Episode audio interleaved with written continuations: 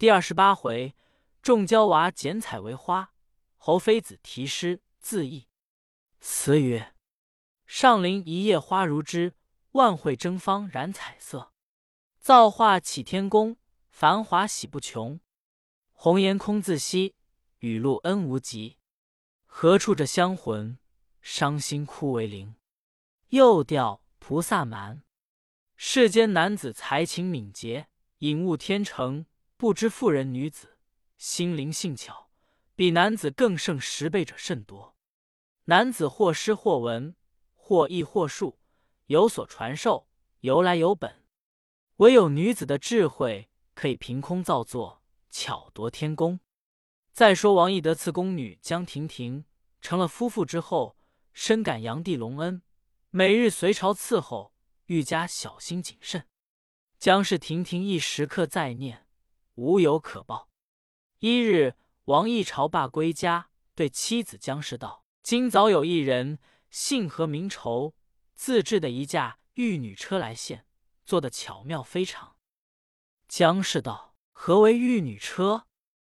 王毅道：“那车儿中间宽阔，床帐枕轻一一皆备，四周却用胶销细细织成为幔。”外面窥里面却一毫不见，里面十分透亮，外边的山水皆看得明白。又将许多金陵玉片散挂在帷幔中间，车行时摇动的铿铿锵锵，就如奏戏乐一般。在车中百般笑语，外边总听不见。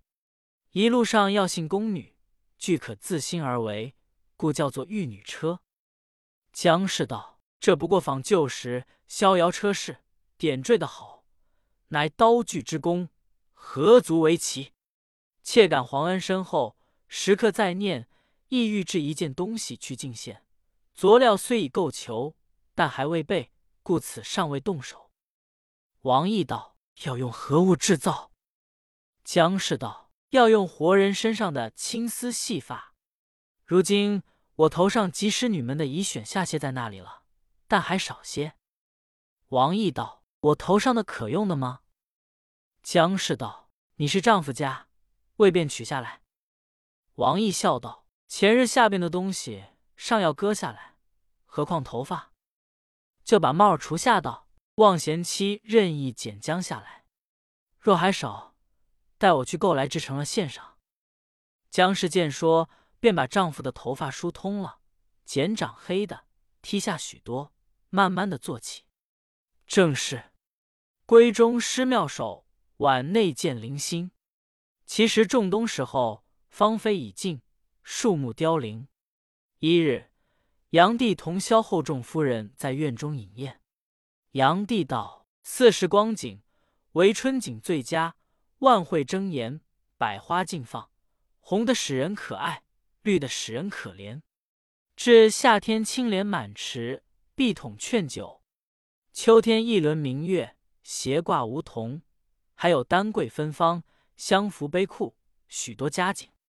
唯此冬时寂寂寞寞，毫无意趣，只好时刻在枕衾中过日。出户便觉扫兴。萧后道：“妾闻僧家有禅床，可容数人。陛下何不叫人也做一张，用长枕大被，注重美女于其中，饮食宴乐，岂不适宜？”秋生院薛夫人道：“有了这样大床大被。”须得绣一顶大帐子。炀帝笑道：“你们设想虽好，总不如春和景明，柳树花放，亭台宫苑，无一处不使人发心，无一刻觉得寂寞。”清修院秦夫人道：“陛下要不寂寞，有何难哉？妾等今夜前捣天宫，管取明朝百花齐放。”炀帝只当作戏话，也就耍他道。这等说，今宵我也不便与你们骚扰了。说笑了一回，吃了一两个时辰的酒，便与萧后并撵回宫。到了次日早膳时，果然十六院夫人来请，炀帝心上有几分懒去。萧后再三劝架，炀帝勉强同萧后而行。才进院门，早望见千红万紫，桃杏争妍，就簇簇如锦绣一般。炀帝与萧后吃了一惊，道：“这样天气，为何一夜果然开得这般整齐？大是奇怪。说未了，只见十六位夫人带了许多宫人美女，一齐声箫歌舞的来迎鸾。到了面前，便问道：“院中花柳，天宫开得如何？”炀帝又惊又喜道：“众妃子有何妙术，使群芳一夜齐开？”众夫人都笑道：“有何妙术？不过大家费了一夜功夫。”炀帝道：“怎么费一夜功夫？”众夫人道：“陛下不必细问，但请摘一两枝来看，便知详细。”炀帝真个走到一株垂丝海棠边，攀枝细看，原来不是生成的，都是五色彩缎细细剪成，拴在枝上的。炀帝大喜道：“是谁有此奇想，制得这样红娇绿嫩，宛然如生？虽是人巧，实夺天工矣。”众夫人道：“此乃秦夫人主意，令妾等与众宫人连夜制成，以供预览。”炀帝目视秦夫人，说道：“昨日朕以妃子为戏言，不期国有如此手段。”遂同萧后慢慢的游赏进来。只见绿一团，红一簇，也不分春夏秋冬，万卉千花尽皆铺缀，比那天生的更觉鲜艳百倍。怎见得？正是，只道天宫有四时，谁知人力挽回之。红绡生长根之素，金剪裁培雨露丝。万卉齐开梅不早，千花共放菊飞迟。妖桃起的春风绽，嫩李何须细雨滋。芍药非无精雪态，牡丹亦有傲霜姿。三春桂子飘丹苑，十月荷花满绿池。杜宇今年红簇蕊，茶终岁锦堆枝。不教路下芙蓉落。一任风前杨柳吹，兰叶不风飘翠带，海棠无雨滋胭脂。开时不许东皇管，落处何妨蜂蝶枝。照面最宜林月子，福之从不怕风移。四时不谢神仙庙，八节长春郎苑齐。莫道乾坤池造化，帝王富贵亦如斯。炀帝一一看了，真个喜动龙颜，因说道。蓬莱郎苑不过如此，众妃子心灵巧手，直夺造化，真一大块事也。遂命内监将那躺金帛、珠玉完好等物进行取来，分赏各院。众夫人一齐谢恩，炀帝爱之不已，又同萧后登楼眺望了半晌，方才下来饮酒。须臾，觥筹交错，丝竹齐鸣，众夫人递香献酬。炀帝忽然笑说道：“秦妃子既能标新取异，剪彩为花，与湖山增胜，众美人还只管这些旧曲，甚不相宜。是谁唱一个新词，朕即满饮三鞠躬。”说犹未了，只见一个美人穿一件紫绡衣，束一条碧丝鸾带，袅袅婷婷出来奏道：“贱妾不才，愿免言薄万岁一笑。”众人看时，却是人之院的美人，小名叫做雅娘。炀帝道：“最妙，最妙！”雅娘走近檐前，轻敲扇板，漫起朱唇，就如新音初转，唱一首如梦令词道：“莫道繁华如梦，一夜剪刀声重。小起锦堆枝，笑杀春风无用。飞送飞送，真是蓬莱仙动。”炀帝听了，大喜道：“唱得妙，不可不饮。”当真的连饮了三觞。萧后与众夫人陪饮了一杯。酒才完，只见又有一个美人，浅淡梳妆，娇羞体态，出来奏道：“贱妾不才，亦有小词奉献。”杨帝举目看时，却是银辉院的朱贵儿。杨帝笑道。是贵儿一定更有妙曲。贵儿不慌不忙，慢慢的移觞拨语，也唱一首如梦令词儿道：“帝女天孙游戏，戏把锦云裁碎。一夜巧扑春，群像枝头点缀。奇瑞奇瑞，写出皇家富贵。桂儿歌罢，杨帝鼓掌称赞道：“好一个写出皇家富贵，不独音如贯珠，描写情景亦自有韵。”又满饮了三杯，不觉笑声哑哑，陶然欲醉。只见守院太监马守中进来跪奏道：“王毅在院外说，造成一物来献上万岁也。”杨帝见说王毅，便喜道：“宣他进来。”不多时，只见马首中领王毅到阶前跪下，手里捧着一物，奏道：“臣将亭亭感万岁洪恩，自织成一丈，叫臣来供上。”杨帝叫工人取上来看。却是一个锦包，解开来，中间一物其黑如漆，其软如棉，捏在手中不满一握。杨帝觉到奇怪，问道：“王毅，这是什么东西？”王毅道：“臣妻江婷婷日夕念陛下深恩，无有可报，将自己头上的青丝细发，剪色黑而长者，以神胶续之，织为罗壶，累月而成。”才为帷幔，内可以室外，外不可以室内。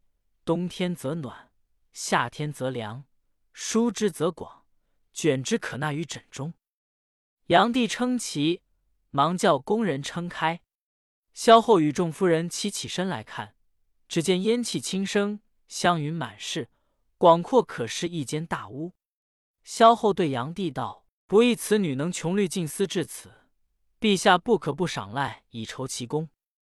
炀帝见说，叫工人将广陵二端匣配一幅，赐予王毅，道：“汝妻能穷尽心思，制成此帐，朕聊以此二物酬之。”王毅接了，谢恩而出。炀帝对萧后道：“前日玉妻说僧家禅床可容数人，今此帐岂止数人而已哉？”便吩咐工人将前日外国进来的合欢床，在显仁宫侧首民间里头，金块移至这里放下，把几十床锦褥铺上，将这顶青丝帐挂起来。吩咐已毕，工人多手忙脚乱，不一时铺设齐整。炀帝对萧后与众夫人道：“秦妃子之心灵，将亭亭之手巧，一日而逢双绝，岂不大快人意？”如今我们再畅饮一番，今宵玉妻率领众妃子，就宿此帐内草榻合欢床上，做一个合欢盛会，何如？萧后笑道：“他们多住在此，妾却不能，就要回宫了。”炀帝笑道：“玉妻要去，须饮三杯。”萧后真的吃了三大杯，起身去了。炀帝就拉众夫人同寝合欢床。正是，恰似桃源家不远，几时巫峡梦芳还？如今再说后宫有一个侯妃子，生得天姿国色，百媚千娇，果然是沉鱼落雁，闭月羞花，又且复性聪慧，能诗善赋。自选入宫来，视着有才有色，又知炀帝好色怜才，以为阿娇金屋，飞燕朝阳，可继日而待。谁知才不敌命，色不逢时，进宫数年，从未见君王一面，终日只是焚香独坐。黄昏长夜，挨了多少苦雨凄风，春昼秋宵，受了多少魂惊目短，便是铁石人也打熬不过。日渐犹可强度，到了灯昏梦醒的时候，真个一泪千行。起初由爱惜容颜，强忍去调脂抹粉。以望一时愈合，怎禁得日月如流，日复一日，只管虚度过去，不觉暗暗的香消玉减。虽有几个同乡妹妹常来劝慰，怎奈仇人说与仇人，未免转添一番凄惨。一日闻得炀帝又差许廷甫到后宫拣选宫女，有个宫人劝侯夫人拿几件珠玉送他，叫他奏之万岁。侯夫人道。妾闻汉室昭君宁干典制，不肯以千金去买主画师，虽一时被遣远嫁单于，后来琵琶轻种，到落个芳名不朽。谁不怜她惜她？毕竟不失为千古美人。妾纵然不及昭君，若要去贿赂小人以邀宠幸，其实修为自恨生来命薄，纵使见君也是枉然，倒不如猛拼一死，做个千载伤心之鬼，也强似挨着宫中寂寞。后又闻得许婷府选了百余名送进西院，侯夫人遂大哭一场，说道：“妾此生中不得见君矣。若要君王一顾，或者倒在死后。”说罢又哭。这日连茶饭也不吃，竟走到镜台前，装束的齐齐整整，将自制的几幅乌丝笺，把平日记心感怀诗句写在上面，又将一个锦囊来盛了，系在左臂上。其余诗稿尽头火中烧毁了，又孤孤零零的四下里走了一回，又呜呜咽咽的倚着栏杆哭了半晌。到晚来，静悄悄掩上房门，挨到了三更之后，熬不过伤心痛楚，遂将一副白绫悬梁自缢而死。正是香魂已断愁何在，玉貌全消怨上身。几个工人听见声息不好。慌忙进来解救时，早已香消玉碎，呜呼是已。大家哭了一回，挨到次早，不敢隐瞒，只得来报与萧后。却说萧后在西院青丝帐里睡到酒醒，炀帝毕竟放他不过，缠了一回，到五更时候，四炀帝酣睡，悄悄上辇，先自回宫。梳洗已过，吩咐工人整备筵宴伺候。要答众夫人之席，忽见侯夫人的工人来报知死信。萧后随差工人去看，工人在侯夫人左臂上捡的一个锦囊，送与萧后。萧后打开看时，却是几首诗，遂照旧放在囊中，叫工人送与炀帝。这时炀帝已起身，坐在侧首看众夫人小庄，因与宝林院沙夫人谈论古今的得失。炀帝道。殷纣王只宠的一个妲己，周幽王只宠的一个褒姒，就把天下坏了。朕今日加力营前，而四海安如泰山，此何故也？沙夫人道：“妲己、褒姒安能坏殷、周天下？自是纣、幽二王贪恋妲己、褒姒的颜色，不顾天下，天下遂由此渐渐破坏。今陛下南巡北狩。”何等流星治国，天下岂不安宁？至于万机之暇，宫中赏月，妃妾虽多，欲见官虽雅化。炀帝笑道：“纣、幽二王虽无君德，然待妲己、褒姒二人之恩，亦厚及矣。”沙夫人道：“若知一人谓之私爱，普通语录，然后叫做公恩。此咒。”忧所以败坏，而陛下所以安享也。炀帝大喜道：“妃子之论，深得朕心。朕虽有两京十六院无数奇姿异色，朕都一样加厚，并未曾冷落一人，使他不得其所，故朕到处欢然，盖有恩而无怨也。”杨帝与沙夫人正谈论的畅快，忽见萧后差工人送锦囊来，报知侯夫人之事。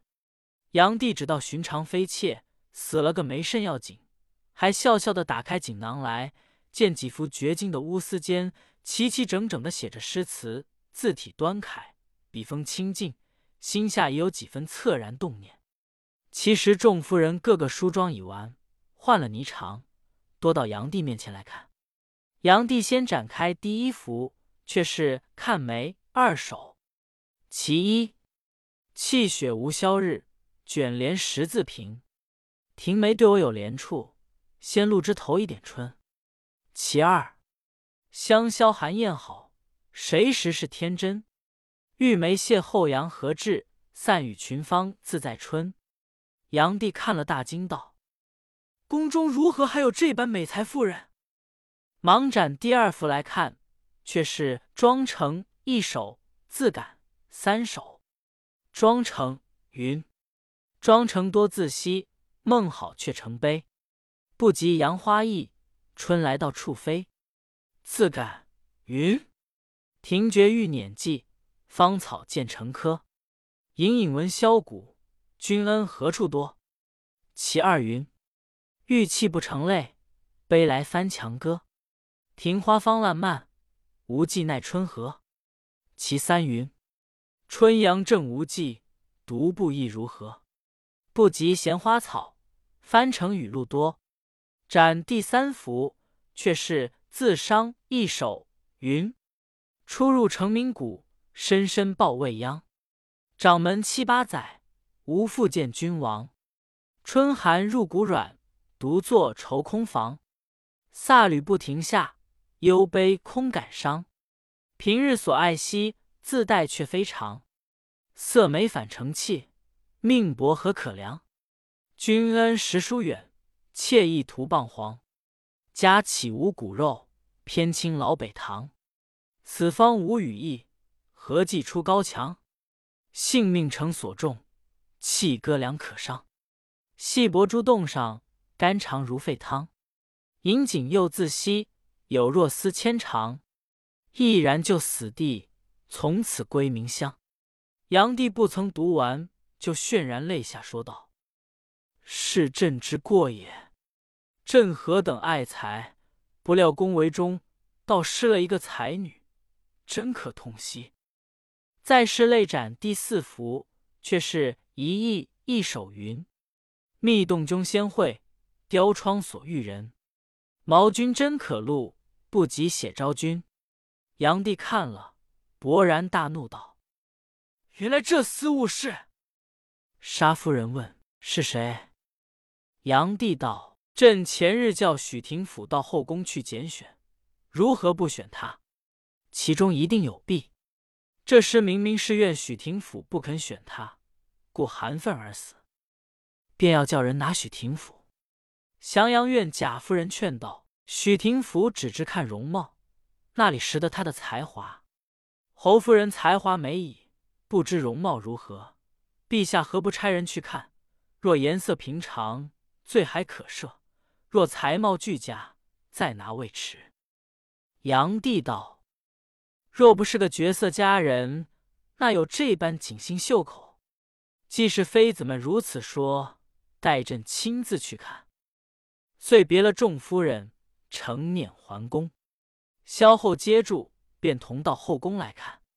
只看侯夫人还是个二十来岁的女子，虽然死了，却装束的齐整，颜色如生，腮红颊白，就如一朵寒露的桃花。炀帝看了。也不怕出污了身体，走近前，将手抚着她尸肉之上，放声痛哭道：“朕这般爱才好色，宫闱中却失了妃子；妃子这般有才有色，咫尺间却不能遇朕。非朕负妃子，是妃子生来的命薄；非妃子不遇朕，是朕生来的缘牵。妃子九泉之下，慎勿怨朕。”说罢又哭，哭了又说，絮絮叨叨，就像孔夫子哭麒麟的一般，倒十分凄切。